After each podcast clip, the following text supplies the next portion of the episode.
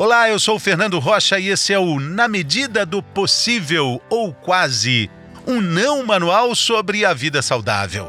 Não manual porque a gente, felizmente, não tem manual.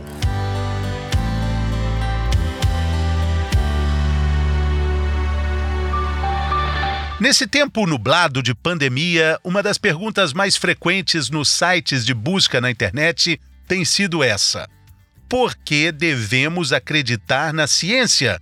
Existem hoje quase 4 milhões de respostas no Google para esse único ponto de interrogação.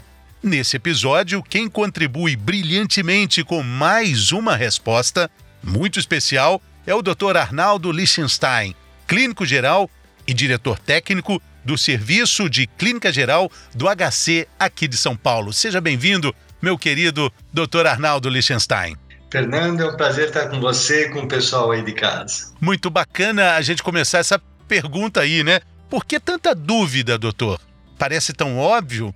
É, é óbvio, mas agora, mas é esse, essa coisa é muito recente, na medicina, inclusive. Quer dizer, na, no, na década de 90, nós estamos falando 30 anos atrás, é que começou um grande movimento na medicina que teve uma ruptura do que se pensava antes e depois, que é a medicina baseada em evidências. Até lá, quer dizer, eu, quando eu me formei, já ainda era assim, a última palavra era do médico que dava sua palavra final baseada na sua experiência. A partir daí, se começou a acreditar muito mais nas evidências científicas mundiais do que a experiência individual de cada médico. Então, a partir daí houve a ruptura, onde sempre a evidência científica mundial é superior a uma experiência individual do médico. E a arte da medicina está em juntar essas duas coisas. Só que muitos médicos não se adaptaram a isso e continuam falando na minha experiência é assim e tem a palavra final. E isso serve inclusive para a Covid de hoje em dia, com seus tratamentos precoces e, e várias coisas não referendadas pela evidência. Então, quando o médico fala minha experiência é assim e tem a evidência mundial que não é assim, a população fica maluca. E aí vai procurar no Dr. Google que tem as 4 milhões aí de pesquisas para saber onde está a verdade, por onde tenho que ir. E é muito é, esperado que aconteça isso. Porque é, se a gente sempre ouve os médicos dizendo né, que remédio e veneno é, estão com o mesmo potencial de cura e de, e de, e de morte, a, a, informação também pode ter essa mesma dualidade, né, doutor? É, a diferença do remédio e do veneno é a dose. e, a informação, e da informação? E a informação é exatamente essa, tá? Remédio veio de droga, né? Droga veio de persa antiga de demônio. Então tá tudo ligado com esse misticismo. Então hoje em dia que a ciência, que a medicina é uma ciência, então as informações mesmo que científicas, quando não bem analisadas, também pode gerar dúvida. Não é porque está publicado que um trabalho vira lei. Então, a qualidade do trabalho precisa ser analisada por quem tem vivência, experiência e conhecimento disso. Então, mesmo médicos bem formados não são capazes necessariamente de discernir se um trabalho científico é de boa qualidade. Isso requer uma, uma perícia grande, uma, uma, um entendimento grande. E isso, infelizmente, não é o comum no Brasil e nem no mundo. Mas, doutor, é, sendo a medicina uma ciência de verdades transitórias, se a gente olha pelo retrovisor do tempo, a gente encontra é, é, essa transição de verdades, essa evolução de, de definições. De conhecimento. Isso, de conhecimento, isso, de certa forma, também atrapalha ou confunde o fluxo de informações, né? Mas isso é a ciência. A ciência é assim. A ciência é o questionamento contínuo. É o questionamento de verdades de tijolinhos colocado a cada descoberta. Então ninguém descobre e constrói uma parede. Isso é muito raro. São tijolinhos de cada conhecimento e construindo uma verdade. Então, isso é lento. E isso daí é dinâmico. Então, se põe um tijolinho, depois se vê que está mal assentado, se tira o tijolinho, se coloca outro até formar uma parede, uma parede sólida do conhecimento científico. Isso que é o bonito da ciência.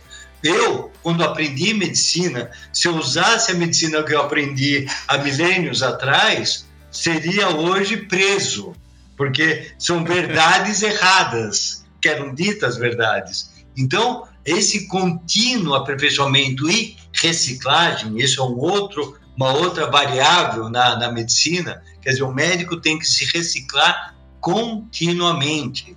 Então, isso em todas as áreas, mas na medicina é particularmente importante, porque as verdades são aperfeiçoadas e muitas se mudam. Às vezes radicalmente, né, doutor? No, no, no percurso natural do tempo que corre sobre o tempo, existem muitos conflitos quando a gente coloca na mesma frase ciência e fé. Mas em tempos de pandemia, esse conflito fica maior? Nossa, é, bom, Einstein era o maior cientista da humanidade, né? Pelo menos um dos grandes cientistas, se não for o maior. Ele tinha muita fé. Ele tinha muita fé, acreditava muito em Deus. Então não são excludentes. Só não pode ter contrapontos. Se somam. A fé, sem dúvida, que tem papel importante na cura, não só a Covid, na cura e na, no crescimento individual. Tem sim. Quer dizer, falar que, por definição, um cientista é ateu, não é verdade. Não é verdade. As coisas se somam. E isso é a beleza também do mundo. Atualmente, a gente enxerga o nosso tempo atual com essas nuvens de dúvidas e de, de tanta angústia por causa da, dessa pandemia da Covid, não é, doutor? E, e como, é que, como é que a ciência sobrevive a isso tudo. Esses 4 milhões de perguntas nos sites de busca refletem muito essa angústia, né? E aí a gente cai aqui para essa coisa mais recente da luta, do fla-flu que existe com relação a tratamentos precoces. O tratamentos fla, precoces. O fla-flu, nem o fla, nem o flu estão certos. Quer dizer, quando existe esse choque e, e, e não se tem argumentação e discussão, esse é o erro.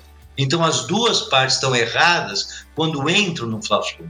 A alternativa para isso é a discussão, é o debate, é o crescimento.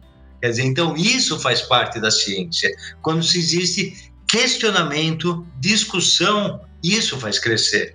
A oposição pura e simples não constrói e isso não é ciência. Porque aí entrou, eu já coloquei na mesma frase, o senhor disse que tudo bem, fé e ciência, mas vamos colocar de novo aí mais uma pimentinha: fé, ciência e política. Aí atrapalha tudo. Por definição, ciência não tem nada a ver com política. A ciência é acima da política. E a fé também não pode. Não pode ter política aí. Quer dizer, a fé é é, eu acho que é até superior à religião, mas eu não vou entrar nem nisso. A fé é acima disso e a ciência é acima disso. São dois patamares que não conversam. A política, como vemos hoje, né? Quer dizer, a política é ruim, é, é, é, é agressiva, é tóxica.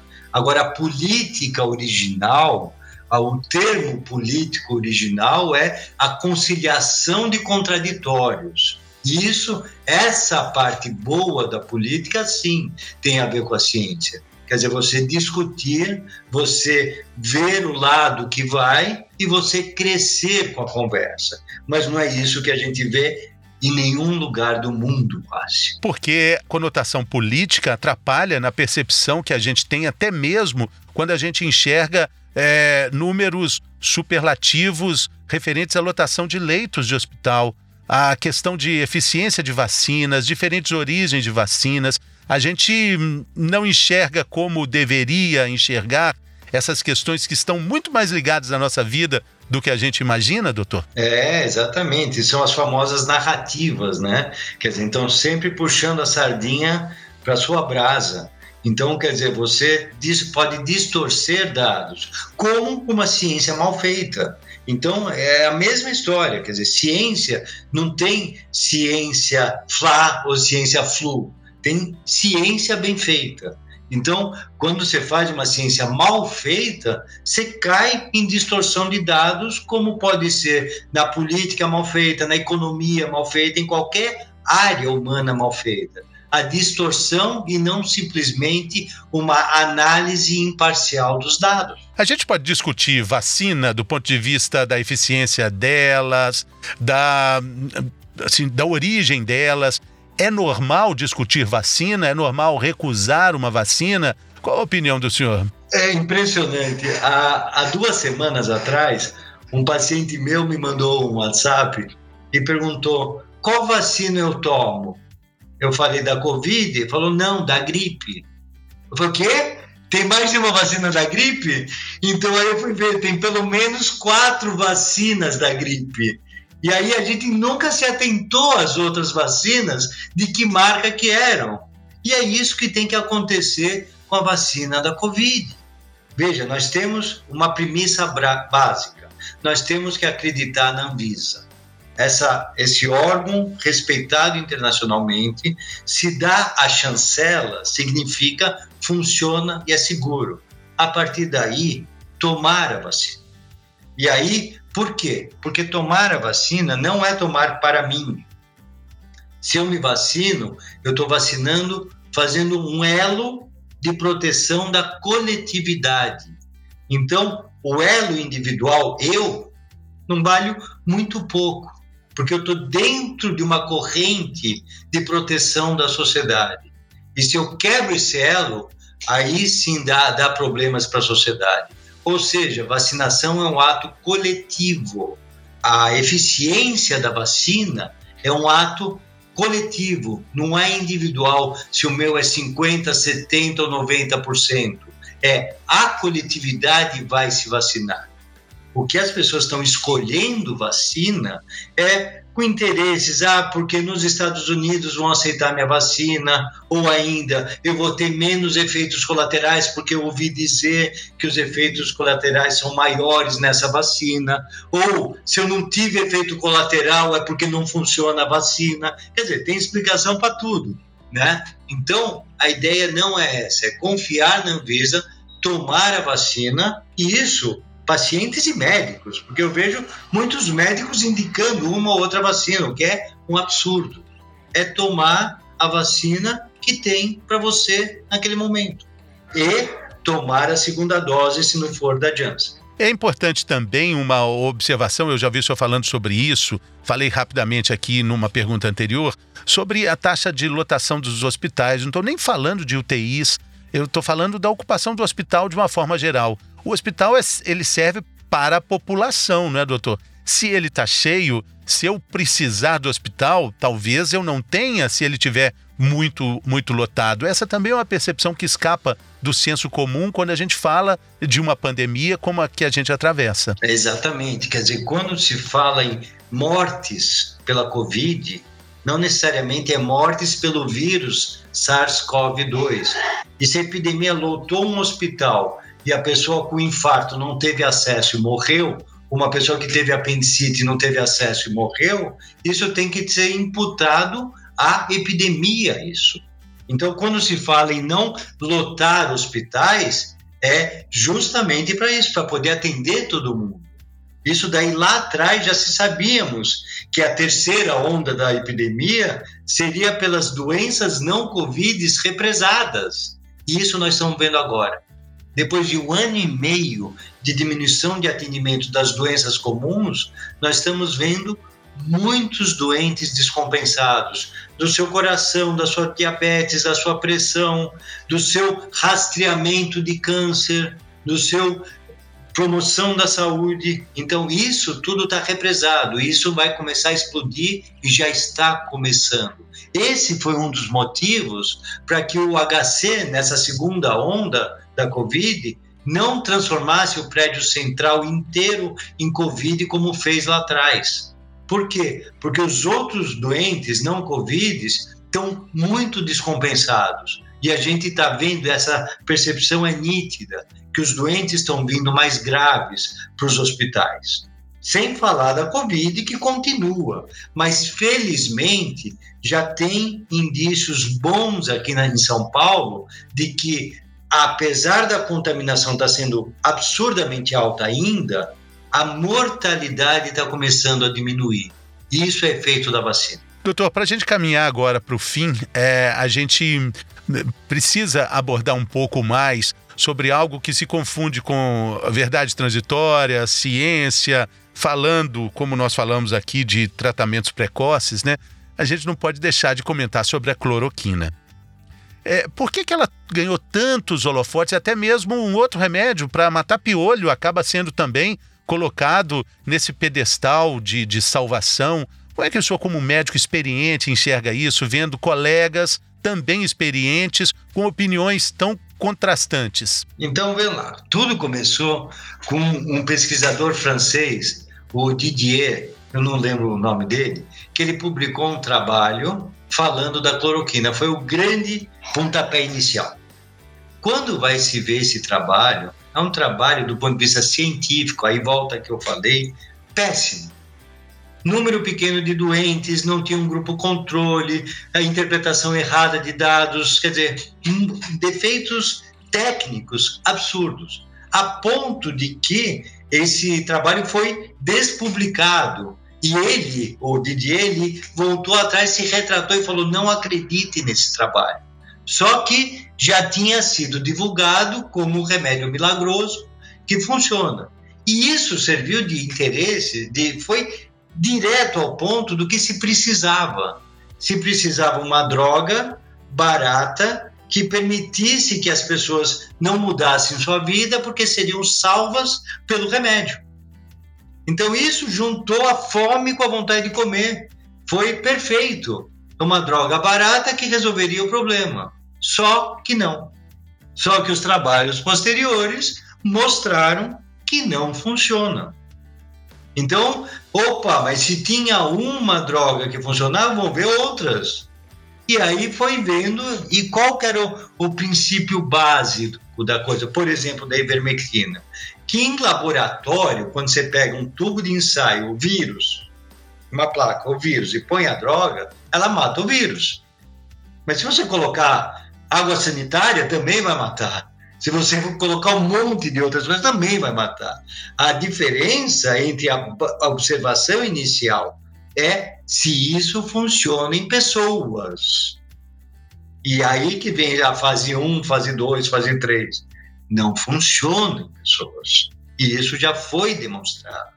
Só que a esperança foi maior que a ciência a fé foi maior que a ciência e as pessoas usaram isso na esperança de combater o vírus. Aí entrou a ciência para balizar a fé e não mostrou. Foi mais e aí menos... depois a, a política vem balançando esse frasco aí de forma maluca. Bolo aí. aí deu tudo errado. Bom, Doutor Arnaldo Lichtenstein, muito obrigado pela generosidade dessa conversa. Acrescentou mais alguns pontos importantes nesses 4 milhões de respostas que as pessoas procuram quando colocam lá. Devemos acreditar na ciência? Acho que é um sim em letras garrafais, né, doutor? Sim, na boa ciência sim na boa ciência. E isso precisa preparo, né? Não é simplesmente é, um trabalho publicado como esse exemplo do inicial da cloroquina. Então, sim, a ciência é a que produziu vacinas, a ciência é que está detectando as cepas mutantes, a ciência é que vai salvar a, humanidade desse vírus e os próximos que virão. Valeu, doutor. Muito obrigado. Valeu, pessoal. Até a próxima.